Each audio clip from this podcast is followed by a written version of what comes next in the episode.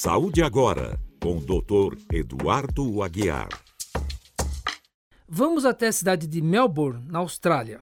Era o ano de 2003, quando dois amigos, Travis e Luke, estavam se divertindo num bar e surgiu a ideia de deixar o bigode crescer como forma de divulgar a conscientização sobre a saúde masculina. Escolheram o mês de novembro, afinal, no dia 17 se comemora o Dia Mundial de Combate ao Câncer de Próstata. Rapidamente, outros amigos aderiram à ideia que se espalhou. Com o passar dos anos, a campanha atraiu cada vez mais participantes e atingiu mais de 20 países. Esse movimento chegou ao Brasil em 2008 com diversas ações de divulgação sobre o câncer de próstata. Uma delas foi a iluminação de monumentos e prédios na cor azul, ressaltando a importância da prevenção contra esse tipo de câncer masculino. Agora é contigo. Agende uma consulta. Ao que tudo indica, a quarta onda da pandemia já começou. Não se trata de uma nova variante do coronavírus, mas sobre o agravamento das doenças crônicas. A Organização Mundial de Saúde já previa quatro ondas na pandemia. A primeira com o vírus original, a segunda com a variante do vírus, a terceira seria das doenças mentais desencadeadas pelo isolamento social. E a quarta onda, o agravamento das doenças crônicas. Ao longo de dois anos, estima-se que um milhão de cirurgias foram adiadas no SUS. No Instituto do Coração, mil pacientes tiveram a cirurgia de troca da válvula cardíaca adiada. 43% destes morreram na fila.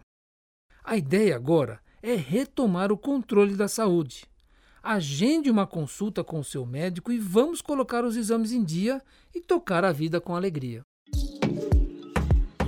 Para uma boa saúde óssea, é fundamental ter níveis adequados de vitamina D. Baixos níveis podem causar doenças como a osteomalácia, que deixa os ossos frágeis e quebradiços nos adultos. Nas crianças, é o raquitismo, alterando o desenvolvimento dos ossos. Para produzir a vitamina D naturalmente, é preciso tomar sol diretamente na pele. A exposição frequente ao sol por 15 minutos em 25% da superfície corporal, como braços e pernas, já garante bons níveis de vitamina D. Como são apenas 15 minutos, não pode aplicar protetor solar e nem estar na sombra. Fontes alimentares como atum, salmão, gema de ovo e leite integral são ricos em vitamina D, mas não suprem toda a necessidade. A suplementação com comprimidos pode ser uma opção, porém nunca deve ser tomado sem orientação médica e sem a dosagem sanguínea anterior. Lembre-se, apenas 15 minutos de sol. Que tristeza! Perdemos um dos maiores pianistas brasileiros de todos os tempos, Nelson Freire, aos 77 anos de idade. A informação divulgada é que a morte foi em razão de uma queda em sua residência. Todos nós, após os 65 anos de idade, estamos sujeitos à queda. E após os 70 anos, a preocupação aumenta. Para tornar o lar mais seguro para o idoso, deve-se manter a casa iluminada, principalmente à noite, com luzes no piso. Retirar os tapetes. O piso deve ser antiderrapante, mesmo quando molhado. Os móveis devem estar firmes. Instalar barras de apoio nos banheiros, local muito frequente de quedas. Banheira nem pensar. E consultar um médico oftalmologista anualmente. Se tiver dúvidas, já existe no mercado empresas que fazem um check-up do lar, identificando adequações necessárias para garantir a mobilidade segura. Pense nisso. Você sabe ler o rótulo na embalagem de alimentos?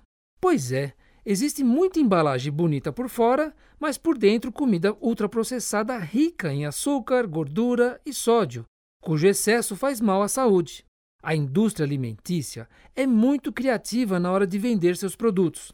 Escrever que um alimento leva leite, suco de frutas, rico em fibras e vitaminas na sua composição não é suficiente para que seja considerado saudável. Diversos ingredientes são disfarçados pela indústria como o açúcar, que tem o codinome de frutose, sacarose, dextrose, xarope de glicose ou maltodextrina. Não se deixe enganar. Tem muito alimento que se apresenta como integral, mas na lista de ingredientes tem a farinha de trigo branca. A regra é clara: não se pode chamar de integral um alimento cheio de ingredientes ultraprocessados. Consulte um nutricionista e, na hora da compra, prefira alimentos naturais. Com certeza, será a escolha mais saudável. Saúde agora, com o Dr. Eduardo Aguiar.